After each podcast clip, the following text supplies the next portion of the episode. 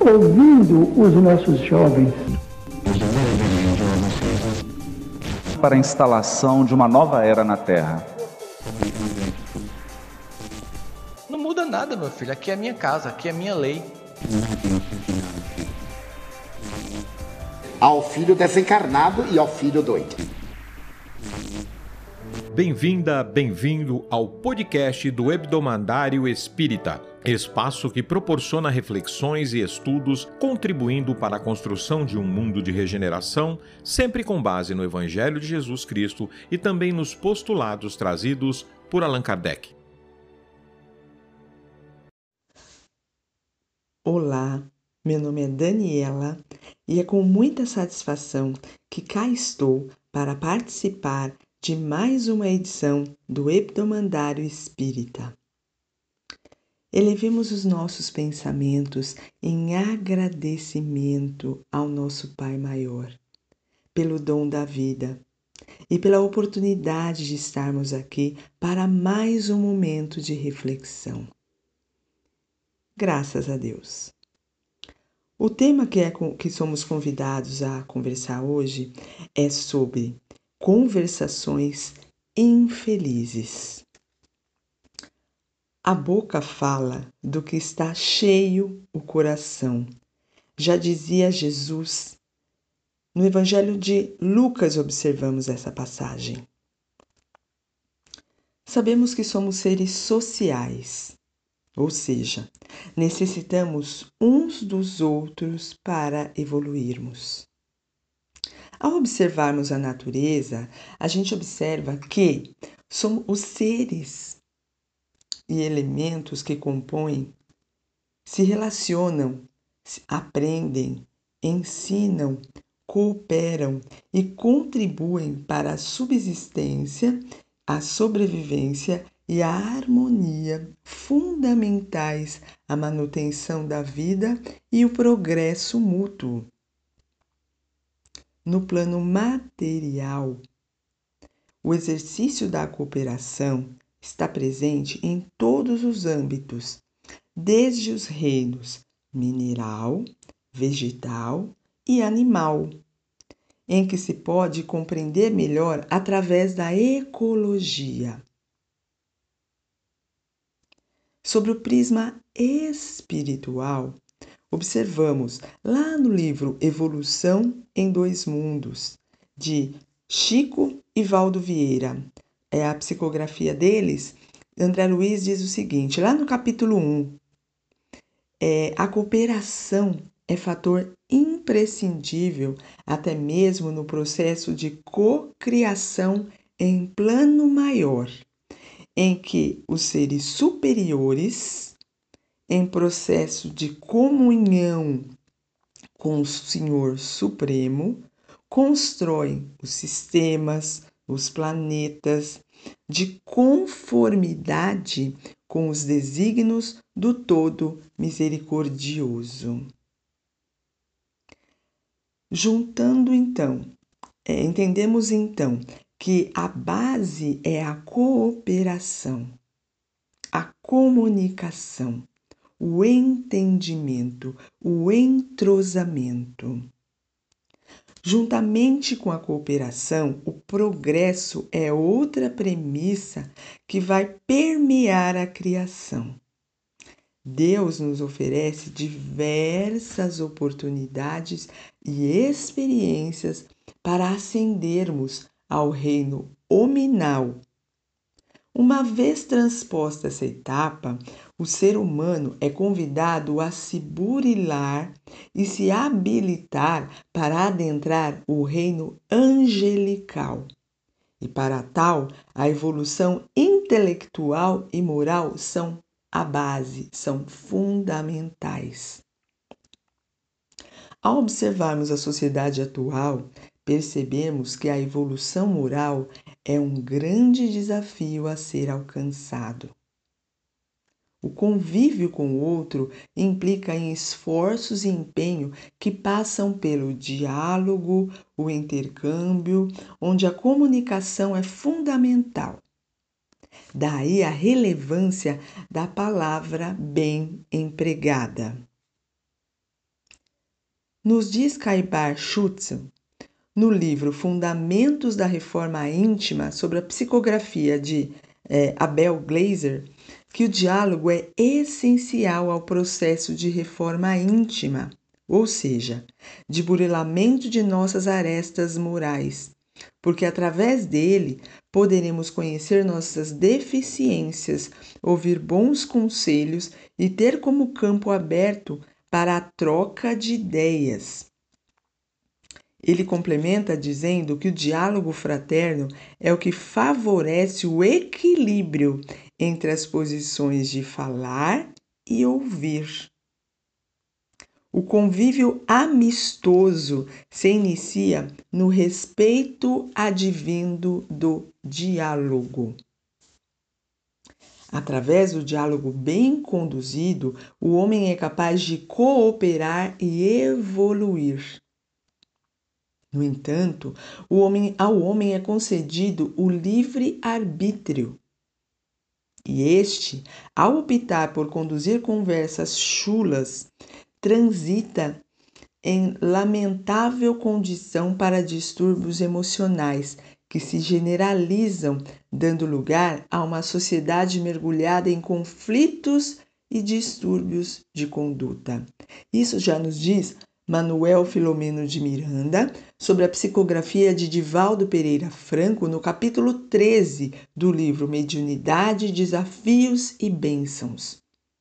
Esse mesmo amigo espiritual, nos, é, ele continua dizendo o seguinte: que ao cultivarmos queixas, censuras e conversações infelizes, ocorre a sintonia com as energias deletérias que envolvem o planeta e são mantidas pela invigilância quando a gente assim procede. Essa invigilância advinda da lamentação, da autocompaixão, da revolta, da reclamação, baixa vertiginosamente nossa vibração, o que permite o ingresso em condições infelizes e mórbidas, como a depressão, a ansiedade, a insegurança e tantas outras mais. Em consequência, os espíritos de comportamento idêntico são atraídos para essa área de vibrações doentias, passando a nutrir-se de ondas mentais que produzem vibrações em processos vibriões, perdão, gente, vibriões em processos degenerativos de ideoplastias enfermiças. Então, dessa forma, fica claro que o nosso comportamento verbal, ou melhor dizendo, as palavras por nós proferidas, são elementos poderosíssimos que, quando mal utilizados, podem nos conduzir a situações muito adversas. Mas é importante ressaltar que somos senhores das palavras enquanto essas estão dentro da nossa boca e responsáveis por essas e por suas consequências assim que proferimos-as. No capítulo 21, na lição cujo título é a lição de vigilância, lá no livro Boa Nova, de Chico Xavier, né, a psicografia do Chico, Humberto de Campo nos diz o seguinte: que Jesus já dizia a Pedro, aconselhava: Vigiemos o nosso espírito ao longo do caminho. Basta um bom pensamento de amor para que te eleves ao céu. Mas, na jornada do mundo, também basta, às vezes, uma palavra fútil ou uma consideração menos digna para que a alma do homem seja conduzida ao estacionamento e ao desespero das trevas por sua própria imprevidência. A invigilância abre portas para companhias menos felizes isso já nos diz Manuel Filomena de Miranda, no, lá no livro Desafios e Bênçãos, Mediunidade, Desafios e Bênçãos, no capítulo 13. Ele fala o seguinte: que a semelhança da planta parasita que se acolhe na árvore generosa e termina por destruí-la, roubando-lhe toda a seiva, o parasita espiritual também se aloja na aura do invigilante e passa a nutrir-se das suas energias, dominando-o por completo a longo prazo. Olha a importância da vigilância através do pensamento e, consequentemente, de nossa fala, de nossa oratória. Entende-se então que a palavra menos feliz nos conduz a processos dolorosos de obsessão. O mesmo espírito amigo nos chama a atenção para os perigos acerca dos diálogos degradantes, de julgamentos indébitos a respeito do processo do próximo, em acusações injustas. É, isso pode é, nos trazer infelicidade, porque nos faz é, manter-nos afastado também do auxílio exterior, dos amigos espirituais. Pela diferença de sintonia, nós vamos ficar refratários, inatingíveis às benesses que eles podem nos trazer. Quando adotamos a invigilância através do pensamento ou da palavra, que nada mais é que a materialização do nosso conteúdo mental, nos lançamos no precipício da incúria e vamos obstruir os meios de elevação e superação. É como se nos detivéssemos em um ciclo vicioso e obscuro. Faço um convite agora, caros amigos, para refletirmos sobre os vícios morais que são expressos pelas palavras e as consequências destes. Iniciaremos então pela queixa. Joana de Ângeles pela psicografia de Divaldo Pereira Franco, no livro O Ser Consciente, capítulo 3, nos ensina que a queixa é uma moléstia da alma, tendo em vista que o queixador contumaz permanece na infância psicológica. Aquele que tudo, de tudo se queixa tem a personalidade desestruturada permanecendo sobre constantes bombardeios de pessimismo, de azedume e de raios destruidores da mente rebelde. Cultivando conflitos perturbadores, ele transfere para as demais pessoas a causa dos seus insucessos, sem conseguir resolver, passando a acusar os outros como governantes, como os familiares, como os amigos de trabalhos, enfim, todos os fardos, todas as possibilidades infelizes. Dessa forma, ele vai se tornando vítima desse próprio comportamento. Esse queixador crônico encobre seus desafios íntimos num mar de queixas isto vai o impedindo, este comportamento vai o impedindo de focar em seu principal objetivo nessa, na encarnação, que é o que? É o autoconhecimento. Ele vai é, se prejudicando dessa forma, ele vai retardando o seu amadurecimento psicoemocional. Joana afirma que o homem saudável é aquele que é capaz de se sobressair pela harmonia, o equilíbrio e o otimismo. A confiança é um traço importante dos seres estáveis, dos seres psicologicamente maduros. O Mestre Jesus já nos trouxe, através de sua doce palavra, palavra o fortalecimento que acalma. A importância, então, irmãos, de cultivarmos o hábito da leitura e da exemplificação do Evangelho de Jesus. É muito importante para nos fortalecer. Vamos então refletir um pouco sobre o outro grande entrave moral, que é a maledicência. Emmanuel, no livro Fonte Viva, capítulo 151, pela psicografia de Chico Xavier, nos diz que Falar mal, na legítima significação, será render homenagem aos instintos inferiores e renunciar ao título de cooperador de Deus, para ser crítico de suas obras. Sabemos que somos seres em evolução, evolução. Somos imperfeitos, vivendo em um planeta de expiação e provas. E assim somos passíveis de erros. O que observamos é, o que observamos e apontamos como erro no outro pode ser algo que já fizemos um dia ou poderemos fazer no futuro.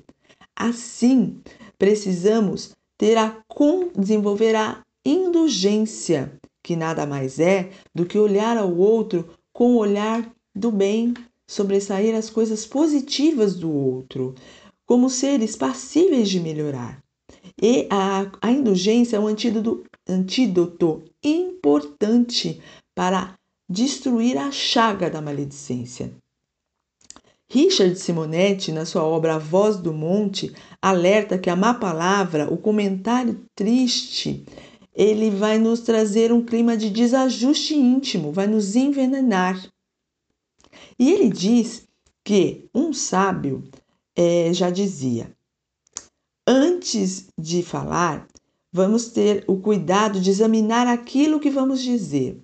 E que isso deve satisfazer os três requisitos importantes, que é ser verdadeiro, ser agradável e ser animador. Do contrário, nós devemos nos calar.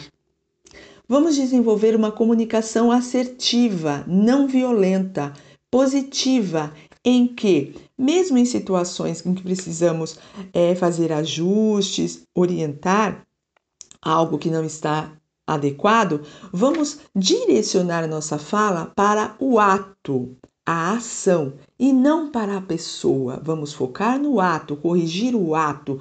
Isto é o cerne da comunicação assertiva.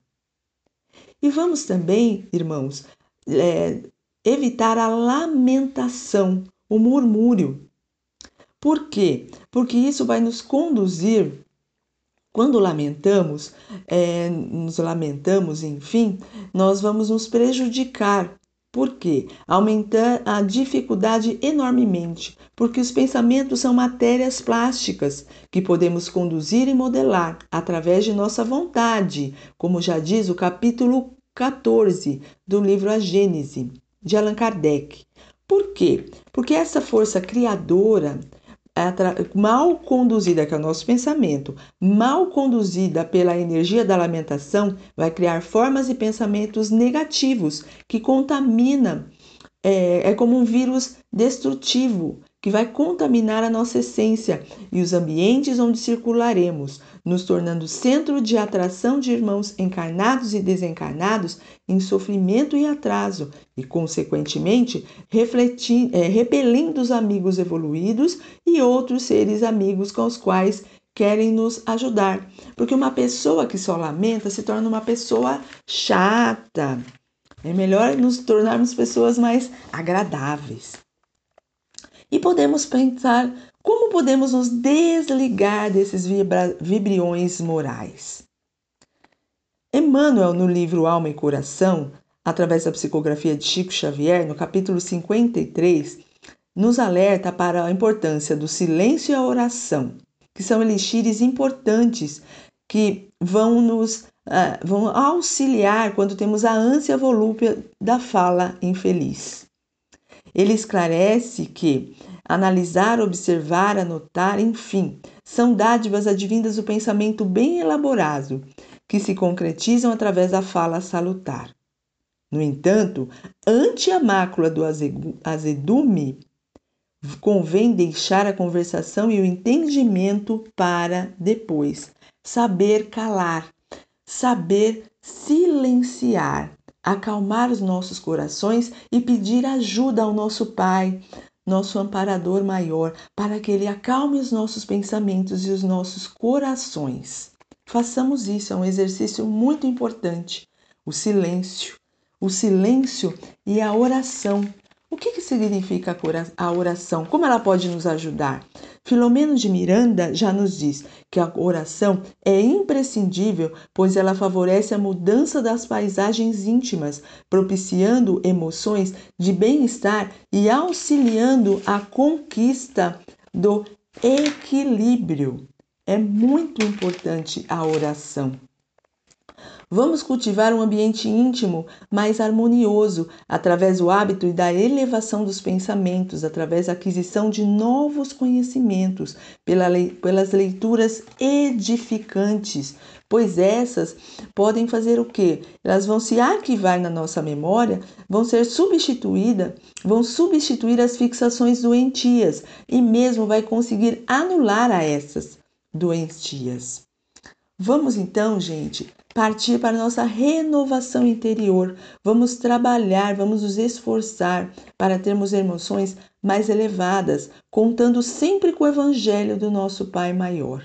Aí vamos nos burilando, vamos nos melhorando, vamos nos tornando seres mais serenos e tranquilos, vamos melhorar, vamos ser seres mais iluminados. E desta forma, vamos nos é, conduzir para aumentar e elevar o nosso amor dentro dos nossos corações, elevando esse amor, fortalecendo as nossas as, os nossos pensamentos positivos, desenvolvendo a, a habilidade da fala de amor, de tranquilidade, de amparo, de alívio, de acolhimento e de compreensão. Seremos trabalhadores na seara do Cristo e vamos poder cooperar para um mundo melhor. Façamos a nossa parte, teremos muito amparo e poderemos canalizar esse amor para os nossos irmãos, contribuindo para a melhora de todos. Muita paz a todos. Graças a Deus. E assim encerramos mais um programa em nosso podcast do Mandário Espírita agradecendo Jesus por mais uma oportunidade. Que Deus abençoe a você e sua família. Até a próxima.